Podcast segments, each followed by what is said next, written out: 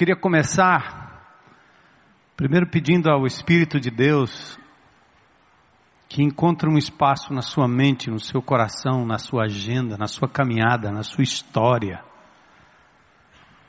E principalmente você que é crente em Cristo Jesus já há algum tempo. Eu sou crente em Jesus já há mais de 40 anos, são 44 anos andando com Deus. Heloísa, minha esposa, põe uns 40, mais uns, talvez, chegando aos 50 anos, né? Andando com Jesus. 50 aí? 3? 53 anos andando com Jesus. Então, comece a pensar, principalmente você, que há tempo anda com o Senhor. Como tem sido, né? A sua postura e a sua frutificação. A gente vem aqui, começa a falar sobre discípulos, multiplicação, buscar os perdidos, e logo aparece na mente e no coração das pessoas, já está falando em números. E pela graça de Deus vem um irmãozinho aqui, né? parece que foi tudo ensaiado, mas isso aqui não é ensaio. As pessoas foram previamente colocadas diante do texto e vieram aqui para dizer o que tinham que dizer. Fruto, discipulado, vida, geração, dar filhos na fé, gerar, isso é fruto. árvore é assim. E é santidade, porque é fruto do Espírito, amor, alegria, paz, longanimidade, benignidade, deixar a ira, né? Ter mais equilíbrio nas coisas, é mudar a atitude, é começar de novo. Então, hoje é para você, é para mim, foi para mim, crente velho, porque crente novo, cheio do Espírito Santo, com entusiasmo, quer converter o planeta, a família, quer falar, todo mundo. Mas o crente mais antigo, ele vai, parece-me que perdendo um pouco desse papel frutificador. Então, eu queria ler um texto com vocês, aí eu peço para vocês ficarem em pé, você mudar de lugar, aí eu começo. Vamos para Hebreus capítulo 10. Nem está naquele texto lá, não sei nem se o pessoal vai achar aí. Abram comigo, abram comigo em Hebreus 10. E a gente lê mais um texto. Esse texto é é claro. Hebreus capítulo 10, a partir do verso 19.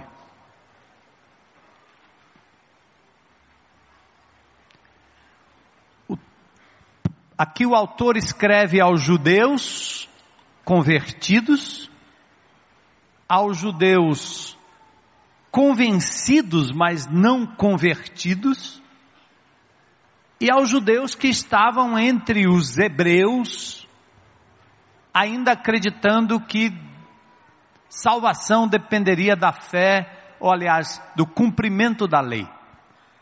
Então a carta aos Hebreus é muito peculiar nesse sentido. Ele começa dizendo aqui no capítulo 10 sobre o sacrifício de Jesus, suficiente para nos levar à eternidade, para perdoar todos os nossos pecados. E a gente canta isso sempre e de vez em quando. Mas olha o que, o que o texto está dizendo. Portanto, irmãos, tendo em vista o que Jesus fez na cruz do Calvário, atenção, né?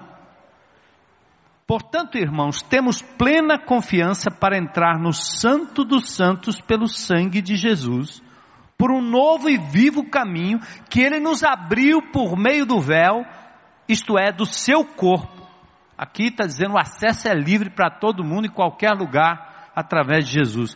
Temos, pois, um grande sacerdote sobre a casa de Deus. Sendo assim, aproximemo-nos de Deus, não é da igreja, não é do grupo de relacionamento, não é da reuniãozinha, não é da reunião de oração, não é da vigília, não é nada disso, é se aproxima da pessoa de Deus que está em todo lugar. Aproximemo-nos de Deus com um coração sincero, com plena convicção de fé, tendo os corações aspergidos, né? Lavados, para nos purificar de uma consciência culpada e tendo os nossos corpos lavados com água pura. Palavra de Deus.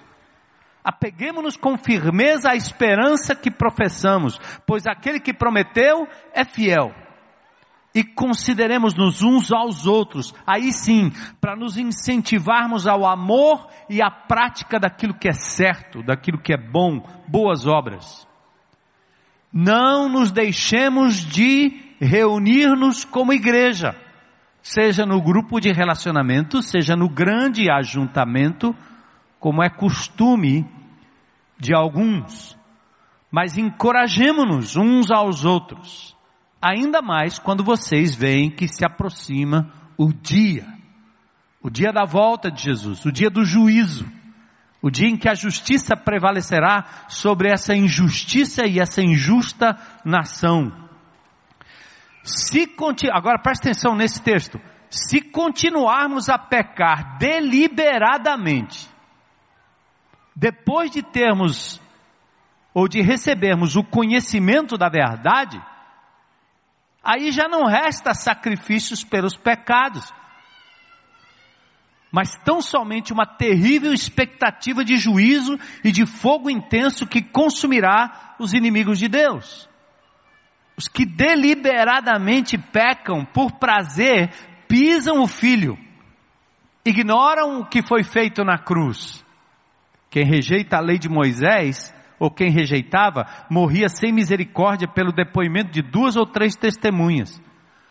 Quão mais severo castigo julgam vocês merece aquele que pisou aos pés o Filho de Deus, que profanou o sangue da aliança pelo qual ele foi santificado e insultou o Espírito da graça. Sabe o que é isso? Provar das coisas de Deus e vomitar em cima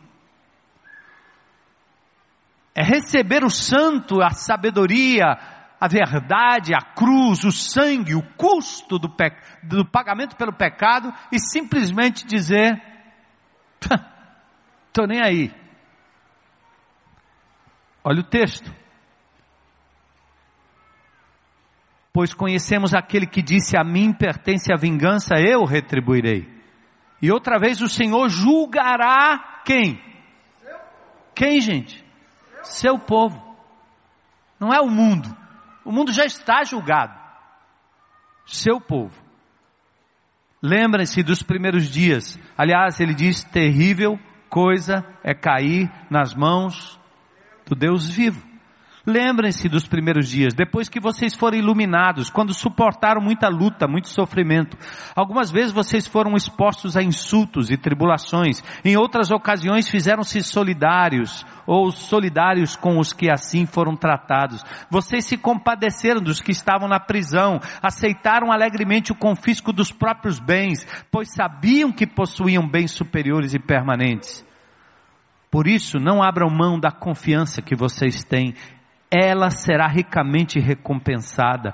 Vocês precisam perseverar. De modo que quando tiverem feito a vontade de Deus, recebam o que ele prometeu, pois em breve, muito em breve, aquele que vem virá e não demorará. Mas o meu justo viverá pela fé. E se retroceder, não me agradarei dele.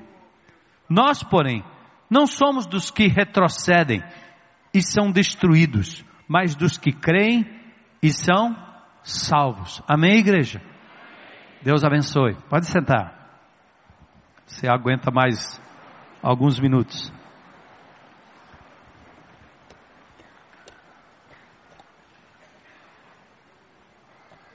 É, nós temos um problema aqui.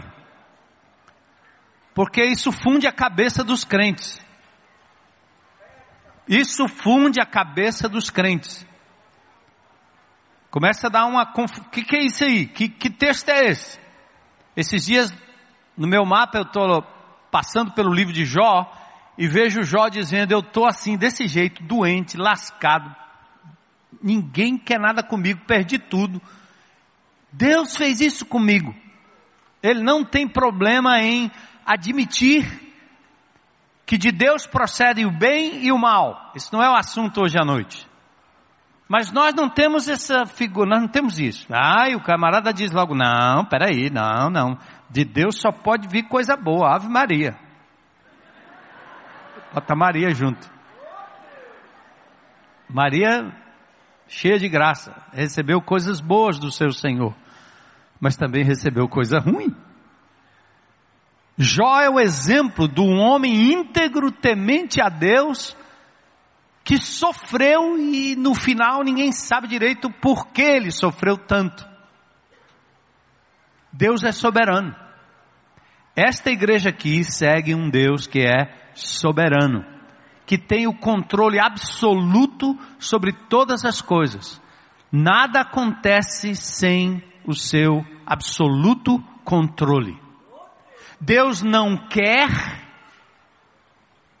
que as coisas aconteçam, mas Ele determina a história, a minha vida, sua vida, minha caminhada, sua caminhada, de modo a que colhamos os frutos e é Ele que libera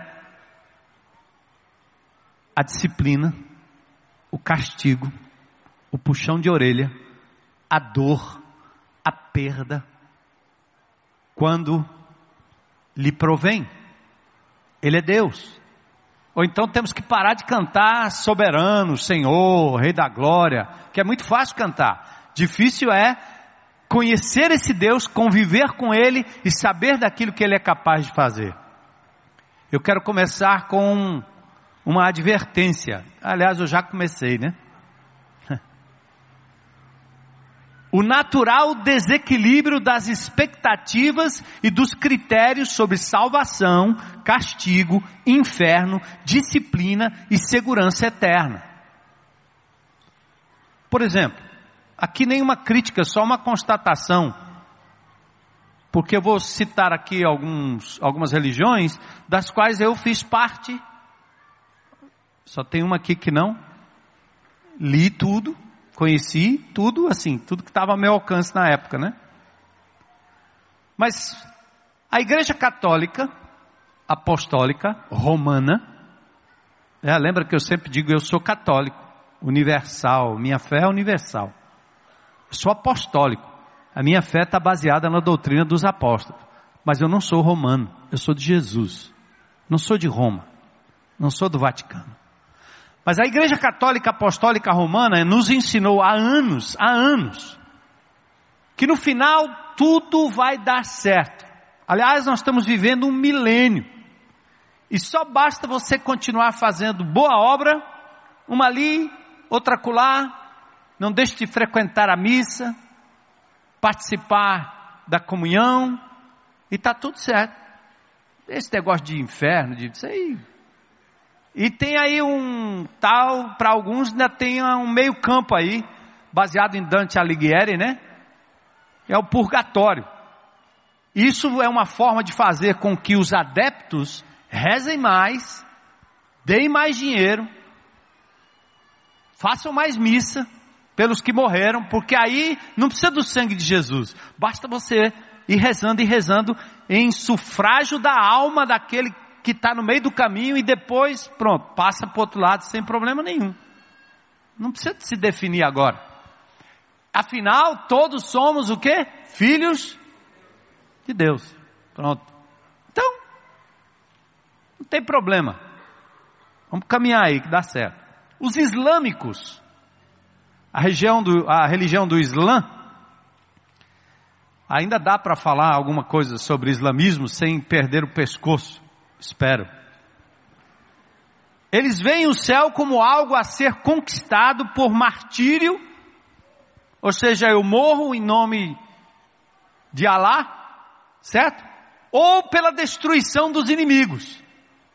Se eu matar um bocado de cristão, aí, lá do outro lado eu vou estar bem que só. Se eu botar aqui um, umas bombas em mim e correr no meio da multidão e explodir para matar um bocado, Lá do outro lado, meu amigo, você não sabe o que é que eu vou ganhar lá. É bom. O Islã faz isso, é o jihad, a chamada Guerra Santa. É por isso que a corte americana condenou aquele rapazinho que em 2013 explodiu uma bomba na maratona de Boston, matando oito pessoas e ferindo outras tantas. Esse menino foi julgado há pouco tempo e basta saber se será prisão perpétua ou pena de morte. Só tem um problema com pena de morte com o, o, o, o muçulmano. Ele acha legal. Porque é aí que, é aí que ele vai ganhar o céu mesmo. É aí que o negócio está certo. Então, ele vai nessa direção e a corte vai ter um problema com o jovem Tsarnaev. Aí vem os espíritas, e esses eu conheço um pouco. Meus pais eram espíritas e eu estudei um pouco da doutrina espírita. Esses promovem caridade como uma forma de evoluir o espírito. Você vai fazendo bem, vai fazendo bem, vai fazendo bem, e você vai ganhando pontos, e a sua reencarnação no futuro, que é absurdamente diferente da ressurreição, Cristo ressurge não no Zé, nem no Pedro, nem no João, mas é Ele mesmo, e tem marcas no seu corpo. A reencarnação é uma forma de dizer que você paga aqui o seu karma, é aqui mesmo, não é lá não. Então, se você for bonzinho, fizer muita boa obra, você reencarna numa coisa melhor. E eu não vou discutir isso aqui agora, obviamente não dá tempo, né? É monólogo, não é discussão, mas eu posso explicar para qualquer um que queira saber. Há correntes espíritas diferentes. Chega ao ponto de que se o indivíduo não fizer o bem ou ele fizer o mal, ele praticar alguma coisa, ele poderia reencarnar na próxima geração como um jumento. E eu não estou pretendendo ser engraçado. É que é assim mesmo. É tanto que as pessoas que nascem com defeito, a pessoa que nasce com uma limitação, a explicação é rápida. Alguma, em alguma geração passada, em alguma encarnação passada, esse sujeito não fez coisa boa. Então, todo mundo fica pronto para fazer o bem, para ganhar o céu, para evoluir num espírito evoluído, chegar no nível de Jesus. E aí vai. Então, dessa forma, a religião arruma uma maneira do indivíduo primeiro ficar ligado a ela. Faz o bem que está tudo certo. O sangue de Jesus, a cor, a cruz do Calvário, tem nada a ver. Foi reinterpretada por Allan Kardec. Bom, é bom falar dos outros, né? Agora vamos falar da gente. Tem um problema aqui, são os evangélicos. Nós evangélicos certo? Vocês que talvez estejam me ouvindo aí na internet ou me vendo, pessoas amigas, eu tenho muitos amigos espíritas, tenho amigos, é, tenho amigos até que têm ligações com, com pessoas muçulmanas, é, tenho pessoas católicas então, pessoas queridas, amadas, alguns piedosos, amantes de Jesus mesmo. Eu tenho, conheço todo tipo de gente nessa área. Mas nós, evangélicos, nós nos dividimos e produzimos o que eu chamo de pêndulo. Sabe que é pêndulo? Igual aquele relógio. Uma hora está numa ponta, outra hora está noutra ponta. Extremista, extremos. Ele não consegue gravitar aqui no meio, é só ponta a ponta. Nós nos dividimos nessa matéria da nossa caminhada com Deus, do mérito da salvação, do andar aqui, ser aceito por Deus ou não ser disciplinado pelo Senhor, condenado pelo Senhor. Aí nós evangélicos temos duas correntes. Uma está num lado do pêndulo, são os pentecostais. Quero fazer uma ressalva, eu também sou pentecostal. Porque eu nasci através de uma ação do Espírito Santo na minha vida. Aliás, todos vocês aqui são pentecostais. Todos nós. E essa igreja aqui nasceu em Pentecoste. Tem mais. E nós não fazemos nada aqui que não seja pelo Espírito Santo de Deus. E todos aqui foram batizados em o Espírito Santo, com o Espírito Santo. Portanto, nós somos pentecostais. Só que eu estou falando da denominação pentecostal e de uma característica que é clara dos crentes que são pentecostais. Tem alguns aqui, com certeza. Não precisa levantar a mão. Mas tem a história do ganha e perde a salvação. Se aceita Jesus, entrega sua vida, ganhou uma passagem para o céu, é filho de Deus, aleluia, amém. Amanhã você comete um pecado, perdeu, virou um desgraçado, caiu da graça, perdeu a salvação, e agora você tem que fazer por onde de novo, e tem que se aprumar, e se ajeitar, e se arrepender. Agora, se morrer naquela situação, inferno direto. O que é que isso faz? Produz nas pessoas um comportamento ético, moral, pelo medo.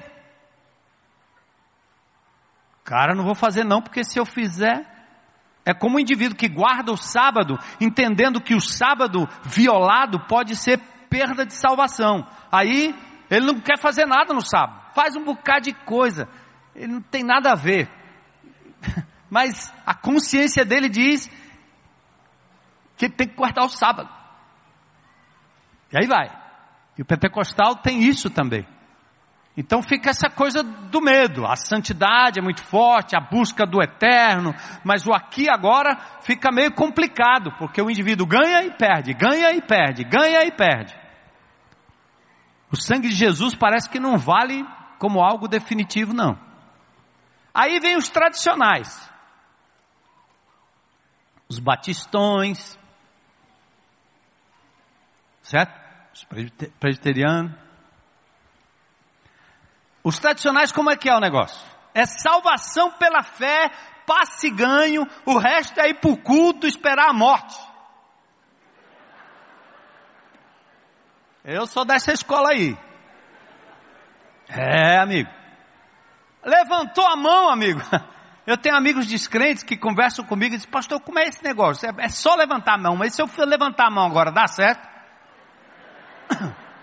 É só levantar a mão, ganhou o passe, meu amigo, não tem mais jeito, não tem, pronto, está resolvido. E o que é importante, é engraçado, é porque a Bíblia, num certo sentido, ela dá textos para embasar quase todas essas posições.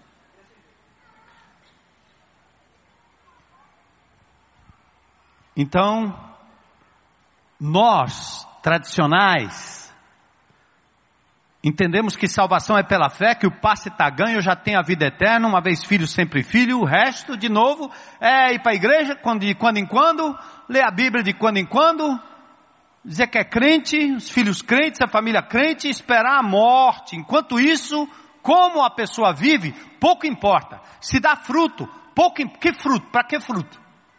Se eu der fruto, eu vou para o céu. Se eu não der fruto, eu vou do mesmo jeito.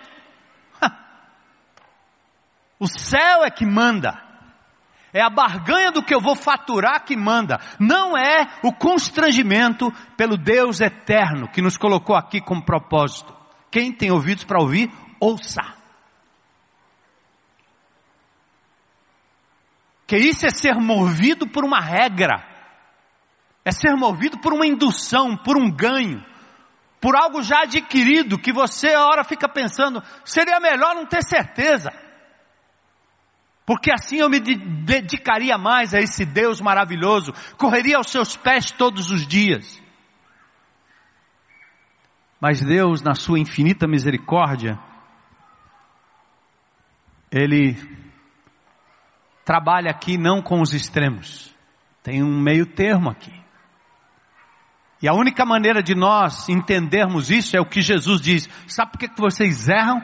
Vocês erram porque vocês não conhecem, ponto 1. Um. Mateus 22, 29, as Escrituras. E depois, vocês não conhecem o poder de Deus. Nós fazemos de Deus um amigo, um colega. Fazemos de Deus alguém que é de acordo com a nossa personalidade, com nossas preferências. A gente faz o que quer, como quer e quando quer. É ovelhinha que segue, é ovelhinha rebelde, é porque de acordo com a minha cabeça. É como eu quero. Está pouco ligando se Deus manda fazer isso ou não, se Jesus valoriza a igreja dele ou não. Eu estou lá ligando para isso. Eu sou é desigrejado. Uhum. É É porque você não conhece o poder de Deus. E para conhecer o poder de Deus, você precisa se aproximar desse livro para um encontro, não para uma informação. Então, haveria outro meio? Claro, é o equilíbrio. Primeiro, uma constatação, Mateus 22, 29, erramos porque não conhecemos as Escrituras, por isso o mapa, o mapa, o mapa, mas não é o mapa. Tem vindo nesses dias na minha cabeça uma palavra, eu queria que vocês gravassem comigo, em nome de Jesus, gravem isso aqui, gravem isso aqui, gravem, gravem, gravem. Porque é assim que eu tenho visto. Porque de tanta gente falar em mapa, e nós vamos começar a falar de novo para ajudar aqueles que precisam de uma ferramenta auxiliar, porque para os crentes mais velhos parece que esse negócio aí vira mais um modismo do pastor. Então deixa eu transformar esse modismo numa coisa que na minha cabeça funciona, mesmo como pastor, tá certo? O que eu tenho com meu Deus todos os dias, usando uma ferramentazinha, é um encontro. Quantos gostariam de ir para um encontro com Deus? Onde é? É um culto? É uma vigília? Eu recebi um e-mail essa semana, vou responder, não sei quem foi ainda, nem olhei direito. Mas alguém perguntando, por que é que não tem mais vigília? Eu disse, minha irmã, eu acordo três e meia, quatro horas da madrugada. Aí diz que as vigílias aqui na IBC acabaram porque os pastores não ficam aqui orando durante a vigília. Tem que ter uma vigília aqui com um dia determinado para você marcar uma hora que o Espírito Santo vai baixar aqui, tá certo? Isso é a mente do tradicional, é a mente do indivíduo que quer a regra, é a mente do indivíduo que estabelece um local onde Deus vai se manifestar. Porque na minha vida não é assim. A primeira coisa que eu faço ao acordar, e é muito cedo, três e meia, quatro horas, quatro e meia da manhã, estou em pé. Aí eu tenho que ir para o meu encontro com Deus. Você faz isso? Eu sentei hoje de manhã aqui com um irmão bem cedinho, um recém-convertido, me dizendo, pastor, eu tô, eu tô tendo dificuldade para entender o que Deus está falando, mas eu estou ouvindo. Ele está falando.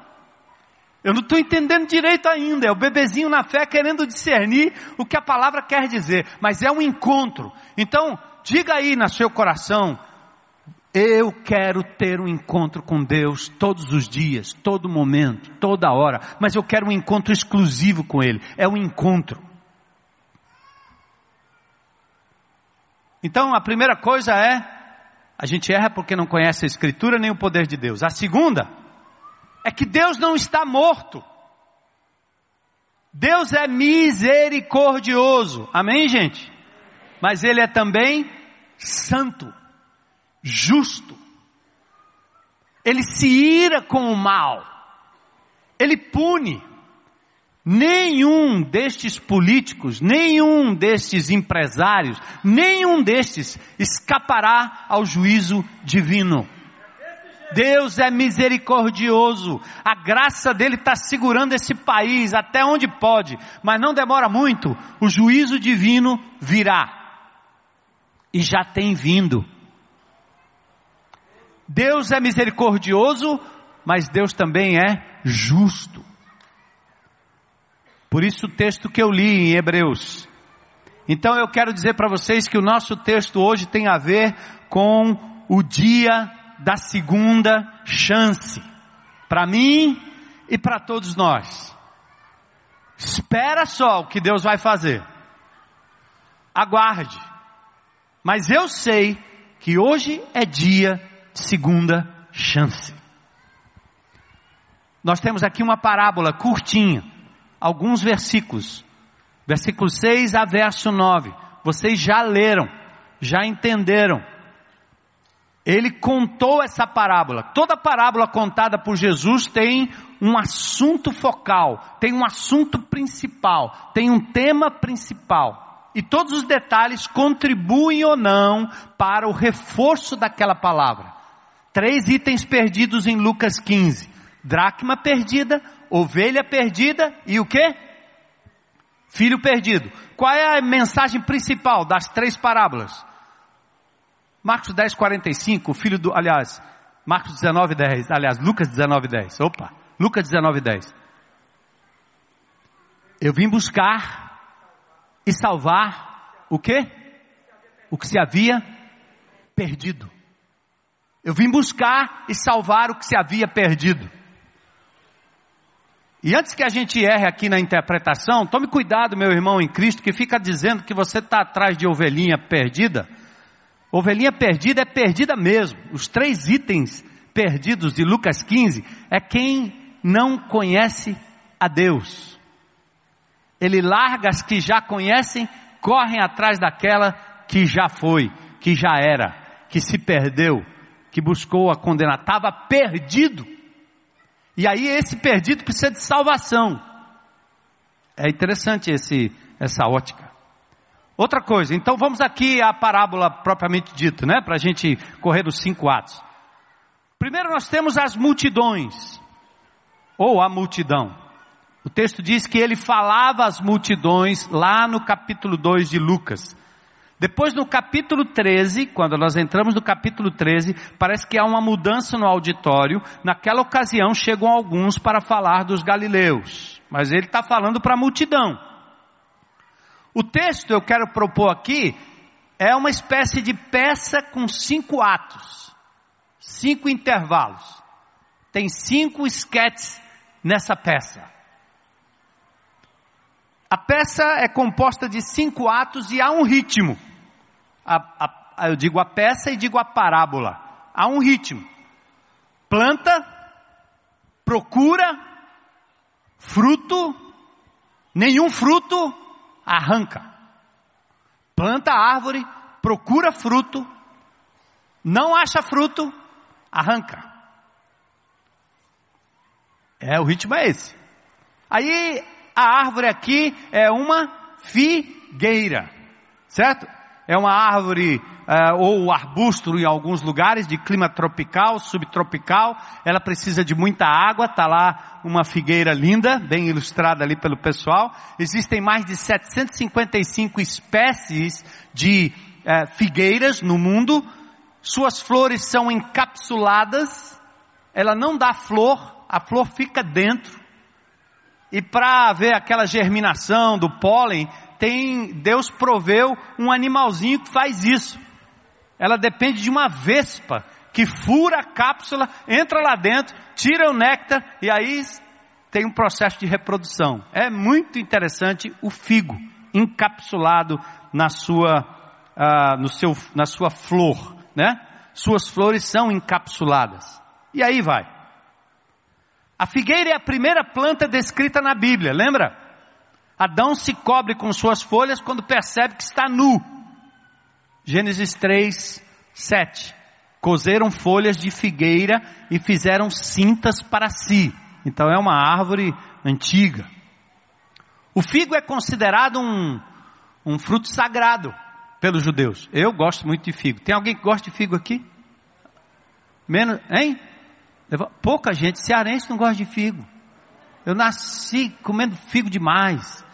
Não aquele que vende no self-service, que o bicho já vem todo entupido de açúcar. Aquele não. Aquele é para pesar mais na balança e você pagar mais. Por que, que todo self-service vende comida molhada, hein? Será?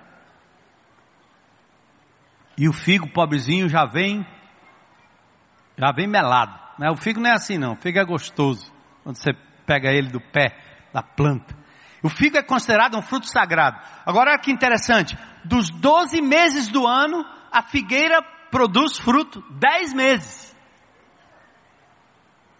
Pense numa plantinha que dá fruto, hein? Aí a figueira é também uma figura. Figura de quê? Mas antes de falar da figura de quê, eu quero fazer com vocês uma relação muito interessante. Nós temos a vinha que produz uvas, certo?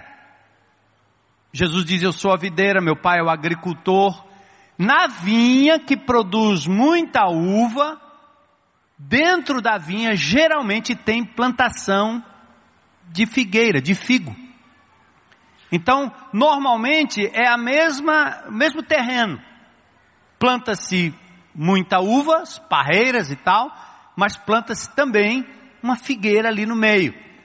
E a figueira E a parreira, ou a vinha, é uma figura do povo de Deus. Os dois. É muito interessante. Por exemplo, mostrando essa junção, em Joel 1, 6 e 7 diz, uma nação invadiu a minha terra, poderosa e inumerável, seus dentes são dentes de leão, suas presas são de leoa, arrasou as minhas videiras e arruinou as minhas figueiras. Juntas, certo? Parece-me que a vinha tem a ver com Israel e a figueira agora parece tomar aqui um sentido mais do povo de Deus, da igreja, o novo Israel, o Israel de Deus. Em Isaías, o dono da vinha corta a vinha, como Deus tirou o reino de Israel e deu a um povo capaz de produzir os respectivos frutos. Preste atenção, irmão. Presta atenção nisso aqui. Israel era o povo de Deus, a menina dos olhos de Deus. O povo se tornou tão duro, embora andando com a escritura debaixo do braço, frequentando o templo, oferecendo sacrifício, cantando os cânticos, mas quando o Messias chegou, eles não reconheceram, tão cegos eles estavam, tão infrutíferos, que ficaram em Jerusalém não eram capazes nem de sair dali para pregar a palavra de Deus aos seus vizinhos. E o que é que Jesus fez? Tirou o reino do povo de Israel. O reino lhe será tirado e foi. Isaías capítulo 5, leiam comigo aqui, Isaías capítulo 5. Você vai ver esse cântico interessantíssimo. Seja-me permitido, pois, cantar para o meu amado, meu bem-amado, o cântico do meu amado no tocante à sua vinha. O meu bem-amado teve uma vinha num alto fertilíssimo. Resolveu-a, ou revolveu-a, perdão, com enxada, limpou-a das pedras, plantou-a de vides escolhidas, edificou no meio delas uma torre, abriu nelas um lagar. Ela, ele esperava que desse uvas, mas deu uvas bravas. Não prestou.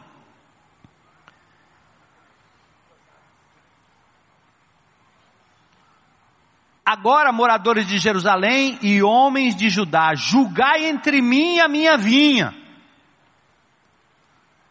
Que havia ainda a fazer a minha vinha, que eu não tenha feito? Porque, esperando eu que ela desse uvas, veio a dar uvas bravas? Agora, pois, vos direi o que eu hei de fazer a minha vinha.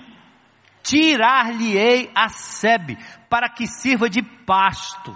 Derrubar-lhe-ei o muro, para que seja pisada, pois a vinha de Jeová dos exércitos é a casa de Israel, e os homens de Judá são a sua plantação dileta. Ele esperou a justiça, mas eis aí a opressão, esperou a retidão, mas eis aí o clamor. Olha o que Deus fez com o povo, que é a menina dos olhos dele. Arranca, tira, porque onde se espera um fruto comestível, bonito, segundo o Senhor designou, aparece o fruto bravo. A vinha é coletiva, é a vinha, muitas parreiras, muitos pés de uva. Mas agora a figueira é individual. Por isso eu quero pausar aqui. Não é para a igreja toda, não. É para você. É para você, é para você, é para você, é para mim. Combinado? A figueira é uma só. A vinha é coletiva. A figueira, uma só. Por que, que Jesus está usando uma só figueira? Qual seria a razão? É porque Deus lida com a vinha como sendo a representação de todo o povo de Israel. Jesus aqui não está tratando da totalidade da igreja, da totalidade das figueiras, mas de uma só árvore. Não nos compete julgar a igreja, quando eu ouço algumas pessoas, alguns líderes dizendo a igreja brasileira, a igreja brasileira, a igreja brasileira, e às vezes eu sou tentado a dizer a mesma coisa, eu digo, nós não temos moral nem direito, aliás, não temos nem, nem Não, não, temos direito de julgar a igreja de Jesus, porque enquanto algumas estão mortas, outras estão vivas, florescendo, frutificando para a glória dele, porque Deus nunca vai deixar qualquer nação sem um remanescente, sem um povo que está lá brotando e dando frutos. Agora ele fala de uma árvore, o que indica a preocupação com a produção individual dos frutos esperados. Deus está esperando de você. Bote seu nome aí: mulher, jovem, adolescente, idoso, homem, marido. Bote seu nome aí. A videira e a figueira representam a nação de Israel. Vamos ao texto então. Primeiro ato. Verso 6. Decepção. Um homem tinha uma figueira plantada aonde? Falei? Era figueira plantada onde tinha plantação de uvas. Todo mundo entendendo aí? Aí o texto diz que este homem que tinha uma vinha, o que, que ele foi fazer? Ele foi procurar fruto nela e o que aconteceu? Não achou nenhum. Primeiro, figueira no meio da vinha. Vinha é símbolo de Israel e nós nascemos do bojo de Israel. Em Atos capítulo 2, a igreja começa com os judeus. Os primeiros convertidos eram todos judeus, da sua grande maioria, eu diria, judeus. Nós nascemos de lá. Sabia? O cristianismo nasceu do judaísmo. Nós somos filhos de Abraão pela fé. Olha aí. Coisa tremenda. Então o homem, ou seja, o próprio senhor da vinha, não é o pastor, não é o líder de grupo pequeno, não é aquele irmão chato que fica pegando no teu pé, não. É o próprio senhor da vinha que veio lidar com você, comigo, a única figueira que ele viu. Ele estava atrás de fruto. Aqui o Senhor da vinha, ao contrário de Isaías 5, ele não condena todas as figueiras, mas uma em particular parece se tratar de um indivíduo. Será que sou eu? Será que é você? A busca é natural pois esta árvore na Palestina produz dez meses de fruto entre os doze do ano. E o que aconteceu? Ele não achou nenhum. Foi decepcionante a esterilidade, foi decepcionante para o dono da vinha o fato de que não havia nada. Aquela árvore tinha uma razão de existir, gente. Ele plantou para quê? Não foi para fazer sombra, embora ela dê sombra, foi para dar frutos. A busca é natural, mas foi decepcionante a esterilidade, a ausência daquilo que indica a razão de existir de uma árvore, embora ela propicie sombra, embora ela seja símbolo da paz, embora ela seja remédio, o figo é remédio, suas folhas também, mas ela tinha que dar frutos. João capítulo 15, que foi mencionado aqui, Jesus diz: Eu sou a videira verdadeira, meu pai é o agricultor. Todo ramo que estando em mim não dá o que? Fruto. O que, que ele faz? Corta. E todo aquele que dá fruto, ele faz o que? Poda. Para quê? Para que dê o que? Mais fruto. Enquanto você transformar a demanda de fazer discípulos e de viver a vida santa diferente dessa sociedade corrupta, enquanto você ligar isso ao pedido de um pastor, você está caindo na armadilha do diabo. Não sou eu que peço, o Senhor demanda de mim. Eu só repasso aquilo que Deus fala comigo, ao meu coração. É só isso. Ouçam-no. É Ele, não sou eu. Eu vejo gente se aborrecendo, acaba que ele pastor de novo. Eu sei o que ele quer. Ele quer que a gente fique enchendo o cesto de fruto. E quando não tiver mais, e, e quando aqueles frutos forem comidos, sei lá, chega, ele quer que põe mais. E a minha cesta não cabe mais fruto. Esse pastor só fica inventando, faz 32 anos que ele fica inventando. Quando eu comecei aqui, nós éramos em, em poucas pessoas, na primeira reunião eu tinha 18 pessoas na minha frente. Eu disse, nós só temos uma razão de existir aqui, fazer discípulos, fazer discípulos e viver uma vida de santidade para que pessoas entendam que a minha santidade, a sua santidade, a minha vida, a sua vida familiar, empresarial, em todas as áreas, é um sinal de que Cristo está em nós. Amém? Vamos rebobinar isso aqui. Porque tem gente que acha, tem crente que acha que ele se converteu e agora ele é bonzinho, ele não mata, ele não rouba, ele não transa com mais ninguém. É um cara legal. Ele fala com todo mundo, ele ajuda todo mundo, ela fala com todo mundo, ele...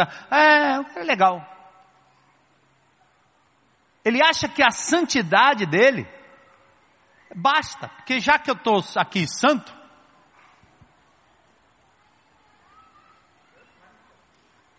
e já tenho minha passagem no céu, está resolvido. Epa, peraí. Deus diz que a nossa luz deve brilhar para que os homens vejam as nossas boas obras e estes homens façam o quê? Glorifiquem ao Pai que está nos céus. Todos os homens de Deus, quando passaram pelo Novo Testamento, deixaram atrás de si um rastro de transformação, um rastro de milagre, um rastro de poder, um rastro de cura, um rastro de anúncio de que Jesus Cristo é capaz de mudar o coração do homem. E aqueles homens que viviam de uma forma diferente, que abriam mão, como disse Hugo aqui, das coisas do mundo, que decidiam abrir mão de coisas que o mundo oferece. Essa loucura do consumismo, essa coisa doente que nós estamos vivendo, esse país vai passar por uma recessão profunda e nós não somos capazes de nos reajustar, de voltarmos à simplicidade, de cortar coisas, porque nós estamos engolindo mamão, o Deus da grana, do consumo. Tem que ter mais. Quanto mais, melhor, maior, o melhor. Para mim e para os meus. Jesus não nos deixou aqui para isso. Cada centavo que ele colocar na sua mão, cada centavo que ele colocar no seu bolso, é para ser transformado em frutificação para a glória de Deus. Como aquele servo iníquo que acabou fazendo a coisa melhor do que os servos que não são iníquos, porque ele soube usar a riqueza para fazer amigos e ser recebido depois que tudo cessasse. E nós não estamos nessa perspectiva de que somos aqui um povo peregrino passando por essa terra e que Deus está permitindo que esse país passe por uma crise, mas para que as pessoas possam ver em nós a resposta, porque nós não somos a resposta, nós temos a resposta. A resposta é Jesus que vive em mim, em você e em nós. Mas o que? Meu filho, minha filha, meu pai, minha mãe, meu primo, meu tio. Ele disse: se você amar mais, você não é digno. Decepção, não achou nenhum. Esterilidade. Segundo ato. Aliás, antes de passar para o segundo, só para dizer assim: você e eu fomos flagrados pelo Senhor. Sinto muito. Desculpa aí, meu irmão, minha irmã. Ele te viu. Ele te vê. Ele veio olhar a planta. Ele veio contabilizar frutos. Cadê? Como o talento que está enterrado aí com você.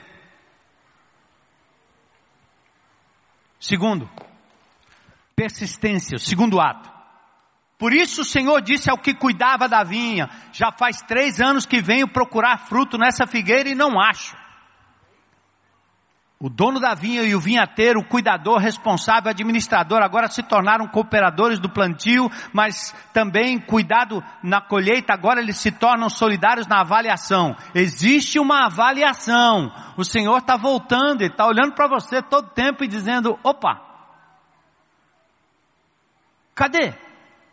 O fruto. Eu deixei meu servo e minha serva lá para dar frutos.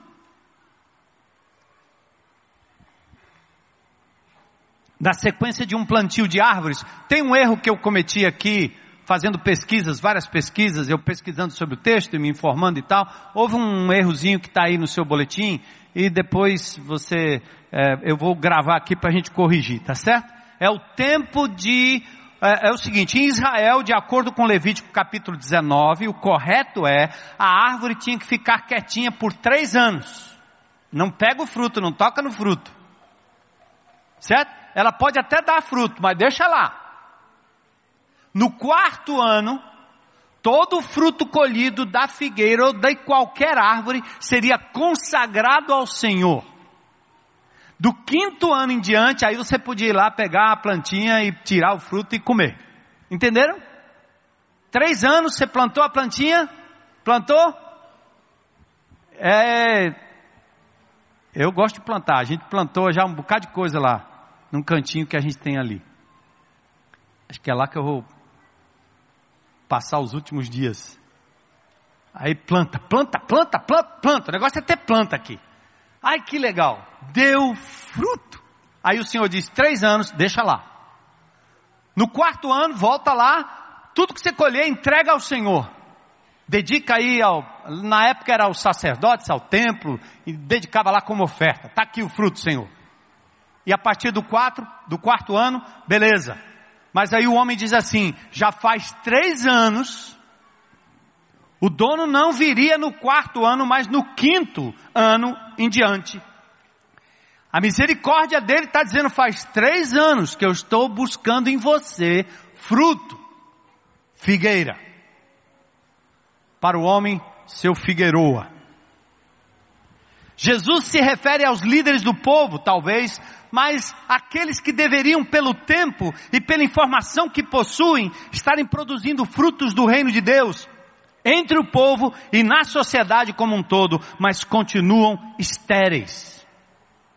Como talento enterrado em Mateus 25, como desculpas dadas no banquete de Mateus 22, como envolvimento com as coisas do mundo que sufocam a semente na parábola de Mateus 13. Amados, o tempo do fruto do arrependimento, da multiplicação, da vida frutífera no caráter e no amor de Deus já passou. O tempo já passou. Entendeu? Três anos. Simboliza o tempo meu e seu. Já passou. E ele chegou. E agora tem avaliação. Eu quero fazer uma pergunta para você bem clara. Há quanto tempo você, sinceramente, não tem produzido frutos dignos do arrependimento. Discípulos e santidade. Quanto tempo? Aí vem o terceiro ato. Tratamento radical. Ele disse: então, eu vim aqui, não achei, corte-a. Por que deixá-la inutilizar a terra? Fundamental. A figueira além de não produzir fruto, ela ocupa espaço e drena as forças do solo em prejuízo de outras plantas ao redor. Entenderam aí? Ele está dizendo assim: por que essa coisa plantada aí? Por que essa árvore plantada aí? Sugando nutrientes do solo que seriam para outras plantas novinhas, mais velhas. Sabe o que é isso? É um indivíduo infrutífero, que vive ao redor dos seus próprios problemas, que vive curtindo pecados antigos, carimbados, que não mudam nunca, que entra o tempo, sai o tempo e é a mesma coisa. Essa é a minha tendência, essa é a sua tendência. Nós não estamos mudando, limpando, varrendo, modificando. Esses dias na minha casa, um tempo atrás, eu e Heloísa tivemos um tempo de remexer nossa vida, checar um ao outro. O que é que nós estamos fazendo? O que é que nós vamos fazer em prol dessa comunidade que está aí ao nosso redor? Desprezada, abandonada, usada, E as milhares de pessoas que passam pela nossa vida durante todo o tempo. Chegou a hora que eu disse para ela: vamos morar no Pedras. Aí no, no Pacotê. Eu estive lá essa semana, passando lá pelas ruas, descendo, andando por ali, chamei o secretário, vem para cá. Por que, que essa escola está aqui há dois anos e essa quadra não foi terminada? Cadê o dinheiro? Porque esse posto de saúde que está aqui há um tempo não sai nessa comunidade que tem que andar lá pelo outro lado para correr lá e receber alguma ajuda, ou de dois ou três irmãos que estão aqui de quando em quando, como o doutor Sarmento e outros que vêm aqui para prestar assistência a essas pessoas combalidas. Enquanto isso, eu tenho Unimed, plano de saúde. Até quando? Vamos remexer nossa vida aqui. E foi de tal maneira que esses dias eu cheguei em casa, eu dei uma saída, quando eu voltei em casa, a minha mulher tinha organizado um bocado de coisa, ajeitou um bocado de coisa, tira um bocado de coisa, vamos doar um bocado de coisa, vamos desfazer de um bocado de coisa, aperta aqui, parafusa ali, diminui aqui, encolhe aqui e simplifica ali, porque nós temos que viver em função do reino. O Senhor está nos pedindo uma nova postura, um novo tempo, um novo momento. Agora é hora persiste o dono em dizer: já faz três anos que venho procurar e não acho nada. Então o tratamento é radical, corte-a. Situação dos parasitas, que nada fazem senão sugar a energia de crentes em Cristo Jesus. Já viram alguns grupos pequenos antigos que nós tínhamos aqui? Já viram o seu GR como é? Tem gente que está dizendo, não, ao invés de a gente entrar numa reunião e ler só a palavra de Deus e dizer assim, Deus falou isso comigo, eu vou fazer isso a respeito, e agora você, e agora você, e agora você. Então ao invés de a gente fazer isso, ah, era tão bom a época que a gente ficava contando nossos problemas. O camarada tinha um problema e continuava com o problema, e o problema não sai, o problema não vai, o problema não. Alguns ajeitam, outros não. São crônicos, são antigos. Tem pessoas que vivem de autopiedade. Elas querem que as pessoas tenham pena delas. Eu me lembro coisa de adolescente. Já viu aquelas, vou, me desculpe as mulheres aí, mas o menino também faz isso, que eu fiz muito.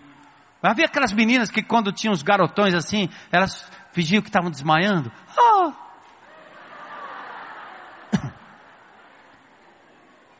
Aí estava lá numa turma tocando um sambinha, não sei o que, e vai para lá, para cá, daqui a pouco, oh.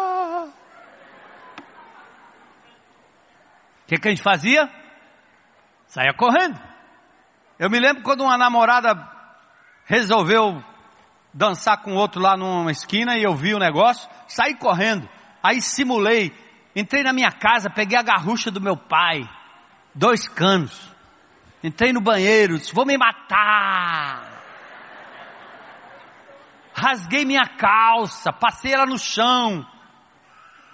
Eu fui para debaixo de um caminhão. E minha mãe do lado de fora, saia daí que eu vou te pegar, seu moleque. Quando eu saí, apanhei igual um cachorro mal criado. Minha mãe, a baionana, né? Sabia que era manha. Tem crente que gosta de, ele gosta de se aparecer, aparecer doente. Sabe o que é isso? Falta de encontro com o soberano. Porque quando você se encontra com o soberano, mesmo como Jó, com chagas, chagas no seu corpo, sofrendo a dor, ele está ali para testemunhar de que o Senhor o deu, o Senhor o tomou, bendito seja o nome do Senhor. Ele está ali para dizer: O Senhor tem me afligido, mas a minha alma ainda está ligada a Ele. Cadê que esses caras não vão para a reunião para dizer isso? Para quê? Cadê? Vão lá para sugar a vida de pessoas que ficam né, de madrugada, de noite, de tarde, de manhã, de tarde, de manhã, e vai, e vai, e vai, e o grupo não anda, e ninguém anda, e o, ninguém anda, porque o indivíduo está com o mesmo problema o resto da vida. Figueira plantada sugando nutriente do solo e dos outros. Cadê o fruto? Eu falei com um amado irmão aqui esses dias, disse assim, eu estou com um grupo pequeno aqui, que é um grupo pequeno de uns irmãos mais antigos e tal. Disse, beleza. Eles estão com problema? Estão. Eu disse, sabe o que é que faz? Primeiro, encontro com Deus. Depois, cuida de verdade. Mais uma vez, é possível, nós vamos chegar lá, é possível. Mas começa a expor essas pessoas ao ministério, ao discipulado, faz ele entrar nas favelas, nos presídios. Você vê como a dor passa rápido. Vai lá no pacotê, toca no doente, toca nas pessoas. E você vai ver que a sua doença não é tão complicada e que a sua doença tem outro fator. O Senhor nela está. Ele ama você, cuida de você e continuará cuidando. Mas há muitos doentes que não têm nem para onde ir, estão nas mãos do inimigo de Deus, dos demônios da doença, da enfermidade. Aí você vai ver como você era feliz e não sabia, amigo. Aí renova. Sabe o que é isso? É cano entupido. Que a água não passa mais há anos, porque está entupido com seus próprios problemas, olhando para o seu próprio umbigo, umbigo. Figueira infrutífera. Aí o que, que o homem diz? Corta. E aqui não é poda, não, é corta. O dono não está ordenando poda, mas erradicação total. Leva. O Ocidente os lenhadores cortam. No Oriente, os lenhadores arrancam. Lembra de João Batista? Ele dizia às multidões que saíam para serem batizadas por ele: Olha a mensagem do batismo. Raça de víboras. Que tal? Você vir para um batismo? Não? Ah, vou para o batismo aí. O que, que ele disse?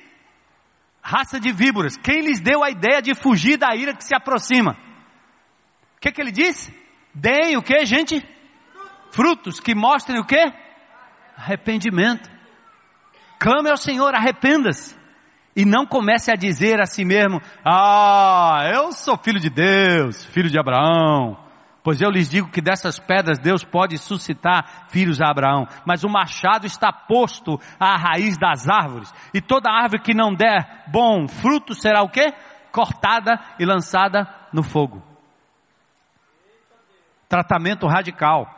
Portanto, a liderança infrutífera precisa ser desarraigada para não sugar o que resta do solo. O crente, todo crente é um líder, fazedor de discípulo. Você já sentiu o fio da navalha do machado?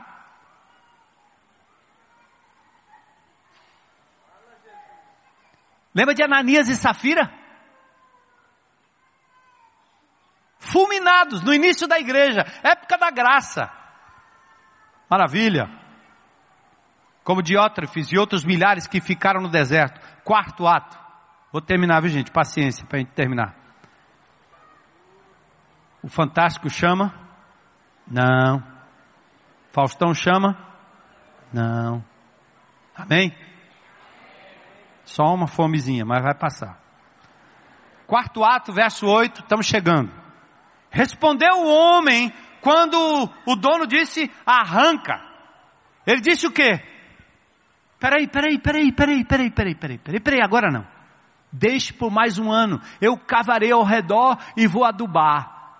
Sabe o que, que vem aí? Sinal da graça. Amém? Sinal da oportunidade. Amém? Sinal da segunda chance. Obrigado, Senhor. O texto tem uma mudança radical, um apelo, uma intercessão do vinhateiro aos crentes aqui agora estão dizendo, ai, ainda bem. Ufa. Mas não esqueça a primeira parte, certo? Ela volta.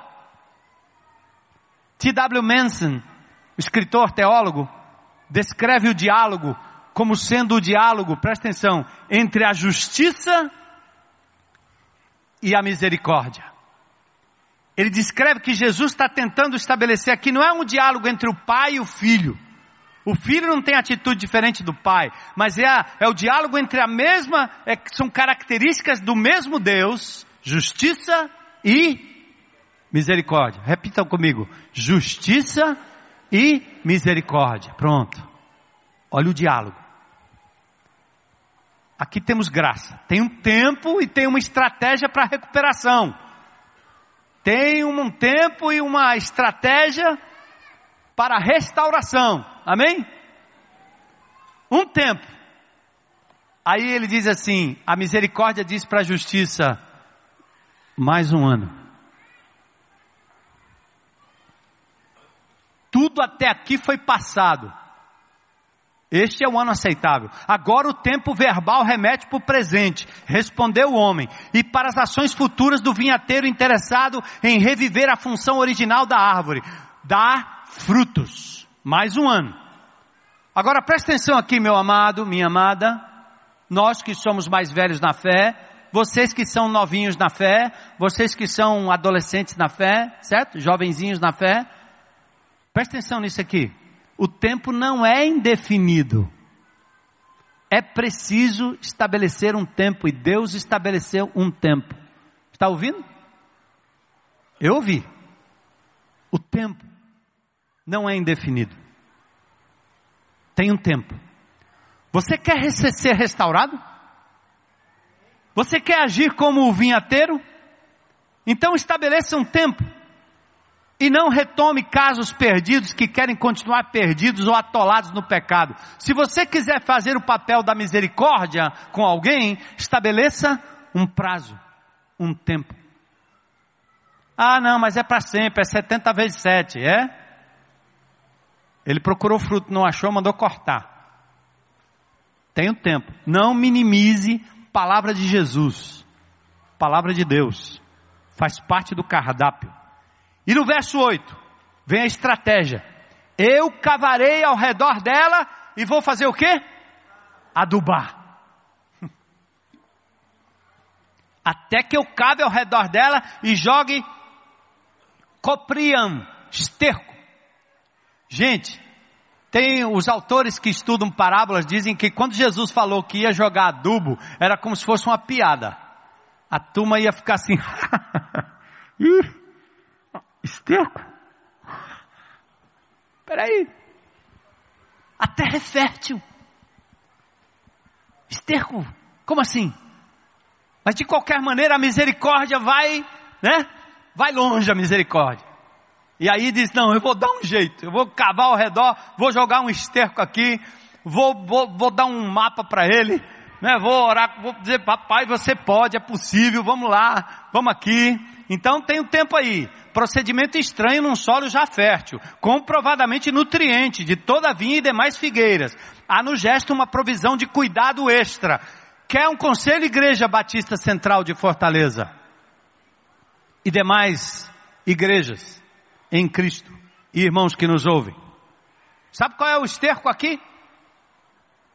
O pastor Simão não vai gostar. Mas é o retiro espiritual. Manda para lá. O Nelson não vai gostar. Mas é o celebrando a restauração. Quantos já passaram pelo CR aqui? Foi bom? Quantos passaram pelo retiro? Foi bom? Restaura, não restaura? Renova, não renova? Confronta, não confronta? Retiro CR, quarto passo, procure ajuda profissional. Tem homens e mulheres de Deus aqui nessa cidade. Nós temos médicos amados aqui. Você está doente, meu amigo? Seu problema pode ser só a cabeça. Seu problema pode ser hormonal. Mas o lugar de se tratar hormônio não é no grupo pequeno. Lá você, no grupo de relacionamento, lá você aprende a equilibrar. Mas talvez o negócio está tão complicado que você precisa de um adubo. E talvez o adubo é uma ajuda do médico. Sabe quem cuidou de mim durante muitos anos? Doutor Hélio, tá ali, cabelinho branco. Continua cuidando. Só que ele é um. Tem outros nomes, viu? Porque senão vocês vão entupir o consultório do homem lá. Ele não é o único, não vai fazer uma fila lá porque não vai dar certo, não tem espaço. Porque está todo mundo doente, está todo mundo sem produzir fruto.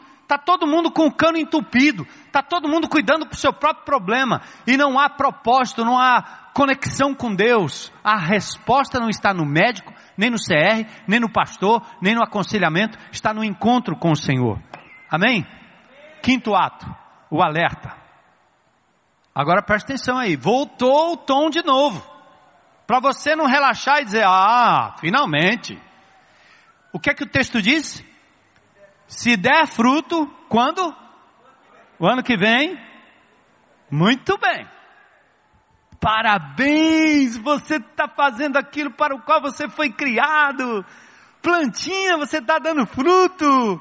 Irmão, você está produzindo outros irmãos. Discípulos, você está fazendo discípulos. Uhul! Teu PG, teu GR, aliás, está multiplicando. Você tem grupo de líderes porque você está querendo que mais gente venha ao conhecimento da verdade e não ficar com as mesmas caras, com a mesma pessoa o resto da vida. Hã? Que isso aí é esterilidade. Isso é ficar lidando de figueira em frutífera. Não vai a canto nenhum. Sai um frutinho ali, outro acolá, e olha lá. Quando sai, às vezes é uva brava ou figo bravo. Ei, eu volto. Se der fruto, amém. Se não der, corta. O que é o corte? Vai perder a salvação? Não é não. Deus vai botar a mão na tua vida. Deus vai botar a mão na minha vida. Ele é justo. Ele é santo. Ele não vai permitir que nós fiquemos sugando o solo para quem quer chegar e conhecer Jesus através desta comunidade ou de qualquer outra comunidade que Ele venha levantar. Amém? A sentença está dada, a esperança é que no ano da misericórdia haja fruto. Sem fruto, só o justo juízo de Deus. A severidade não passou. Então a expectativa do dono da vinha não muda. Ele espera frutos. A figueira existe para isso, não há outra função. Embora haja desdobramentos e consequências favoráveis, antes, enquanto ou depois que o fruto é produzido. A misericórdia não espera que os mesmos métodos produzam outro resultado. Segura essa, gente. É final de. Estiquei além. Mas é, é final. Você já está com a cabeça no outro canto. Mas não perca essa palavra, se tiver, né? Não perca essa aqui, ó. A misericórdia de Deus não espera que você tenha um resultado diferente quando você usa os mesmos métodos. Senão, o homem diria o seguinte: o dono, tá bom, deixa ela aí como está, e o ano que vem eu volto. Tem um método diferente que não é normalmente usado na vinha: cavar ao redor, jogar adubo. Então, meu amigo, vamos pegar esses amados, essas amadas. Se eu tiver nesse estado, por favor, me peguem, mas faça algo diferente. Faça algo novo. Estabeleça prazo. Faça um pacto. É daqui a tanto tempo. Vamos caminhar com você mais esse tempo, porque misericórdia é, tem lugar no corpo de Cristo. Mas chegou a hora. A figueira precisa reagir ao estímulo externo e à oportunidade de tempo e ambiência. A reação é do vinhateiro, é do lavrador ou é de quem? Quem é que tem que reagir? Ah? Quem tem que reagir, gente? Hã? Vocês estão fraquinhos mesmo. Eu vou lá na. Ai, tem uma criança que gritou aqui. Valeu, cara. Quantos anos você tem? Cinco. Você me entendeu? Cara, eu vou voltar, eu vou para casa feliz. Qual é o nome dele? Qual é o seu nome? Miguel. Quem tem que, Micael, quem tem que reagir é a figueira. Não é você? Não são os outros? É a figueira. Você é responsável, meu irmão. Você é responsável, minha irmã. Há perdão, há misericórdia, mas a resposta é da árvore. Então nós não sabemos o final da história, mas conhecemos todos os ingredientes da justiça, da esterilidade, da misericórdia, da oportunidade, da ajuda. Eu peço em nome de Jesus, eu sei que o pessoal está segurando lá um pouco, não vamos mais cinco minutinhos, mais dez minutinhos aqui, a gente fecha esse momento. Não vamos deixar o diabo levar embora. Eu vou convidar você que sabe que é essa figueira e está precisando de mais uma oportunidade para resolver, para mudar, para buscar ajuda de verdade. Não porque você quer ser ajeitado, mas porque você quer ser frutífero nas mãos do Senhor da vinha. Não porque você quer ver seu problema resolvido, mas porque você quer agradar o Deus que te comissionou para ser um discípulo que faz discípulos, que faz discípulos.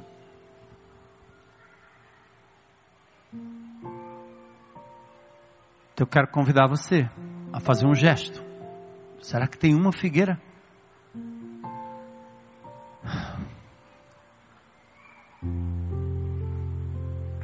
Valeu, cara.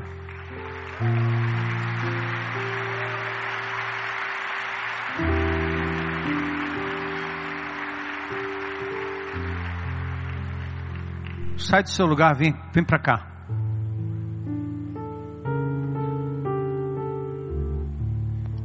Bastava uma figueira, uma. Eu quero dizer o seguinte: eu já estou aqui, certo? Eu acho que eu posso dar muito mais, fazer muito mais. Deus tem me dado tanto. Figueira.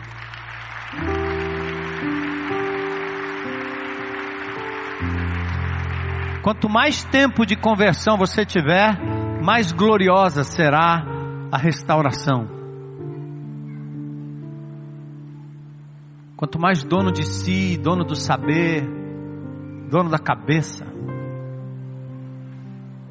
você for, melhor será.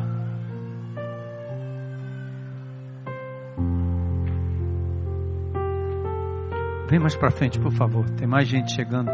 Eu estou aqui, eu não sei quem é quem. Eu estou olhando para o meu Senhor. O Senhor da vinha, o Senhor que deu a vida para que nós tivéssemos vida. Hoje meu devocional, meu tempo com Deus, meu mapa foi na vida de Estevão. Aquele homem testificou de Jesus para morrer em seguida. Está pronto?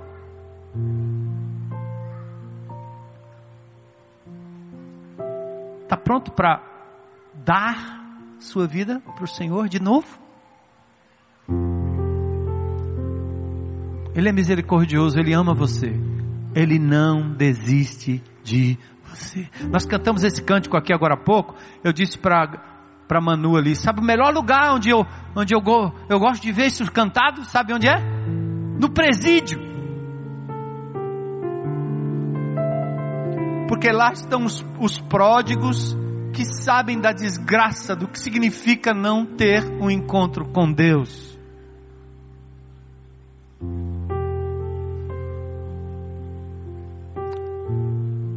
Eu tenho ouvido pessoas falando no meu ouvido que no momento de maior crise desse país, Deus está fazendo um trabalho, uma obra que eles chamam de avivamento. Eu não sei se tem que ter nomenclatura para isso. A gente gosta de dar nome estranho. Mas o Senhor está revitalizando, o Senhor está renovando, o Senhor está levantando um povo. E eu quero ser parte desse povo aqui nessa cidade. Eu quero. Você que está sentado aí, em nome de Jesus, vai orando, tá certo? Que bom que você tem sido frutífero.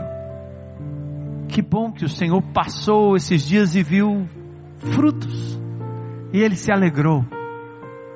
Mas Ele quer que você dê mais fruto. Ele nos santifica para que a gente produza mais fruto.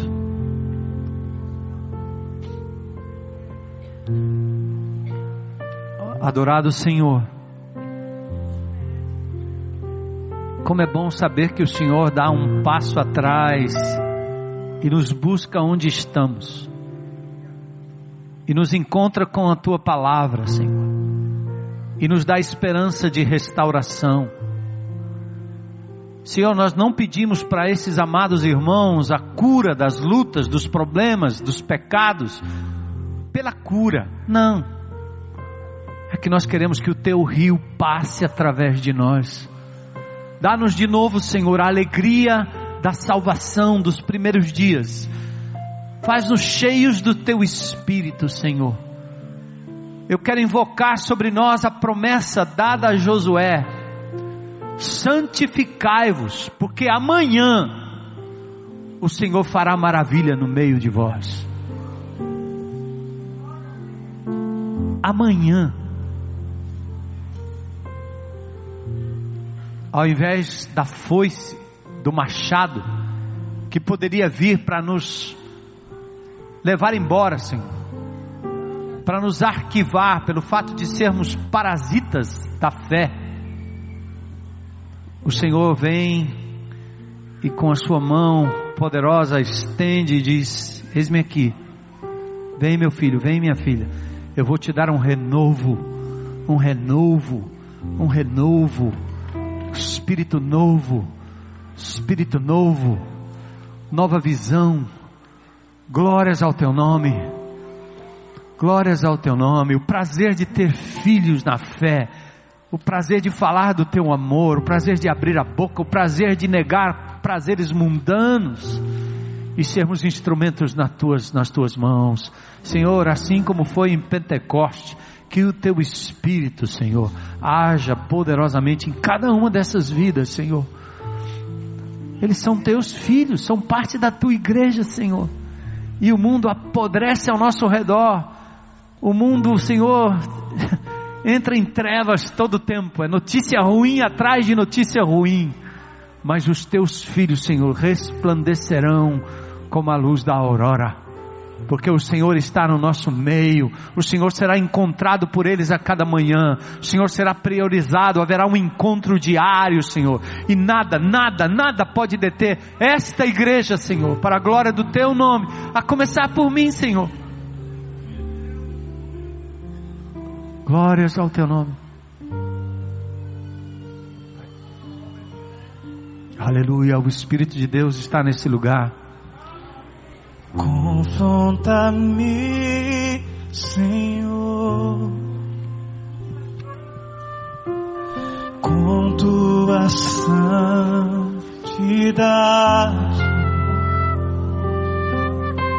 Sonda o meu interior. Faz isso, Senhor. Teu Espírito está fazendo isso durante todo o tempo. Tira, Senhor, para a tua glória, para a derrota do diabo, Senhor. Confronta-me, Senhor. Faz os teus filhos sorrirem de novo, Jesus. Sentirem a alegria da salvação. A intrepidez de quem andou contigo, Senhor. Sonda o meu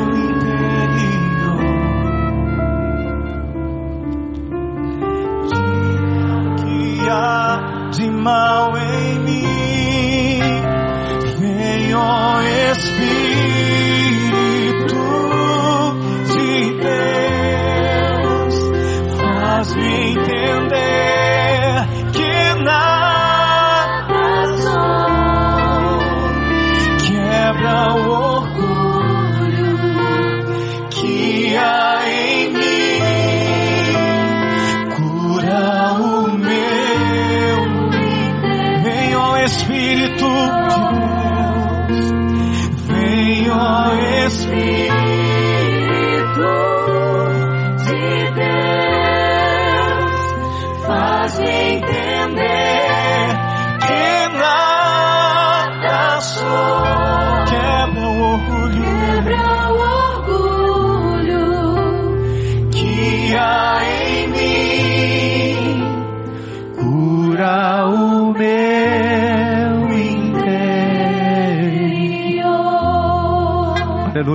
Antes de nós terminarmos esse momento, eu quero fazer uma pergunta. Tem alguém hoje, pela primeira vez, está dizendo: Eu quero esse Jesus como meu Senhor e meu Salvador? Alguém hoje à noite dizendo: É meu dia, é meu momento, é minha hora. Quero dar frutos, tenho dado frutos para mim para o mundo. Eu quero Jesus, aleluia, aleluia, aleluia. Eu, isso aqui todos são crentes em Cristo Jesus, ó. Eu não estou vendo ninguém direito, mas o Senhor está. Mais alguém hoje à noite para dizer é meu dia, eu quero Jesus. Deus te abençoe. Aleluia, aleluia, aleluia, aleluia, aleluia, aleluia. Glória a Deus. Amados, uma boa semana na paz de Jesus. O encontro acontece amanhã, cedo, durante o dia, todo o tempo. O Senhor fará maravilhas essa semana no meio de vocês. Nós voltaremos aqui domingo para celebrar aquilo que Deus fez durante essa semana. Glórias ao teu nome. Aleluia.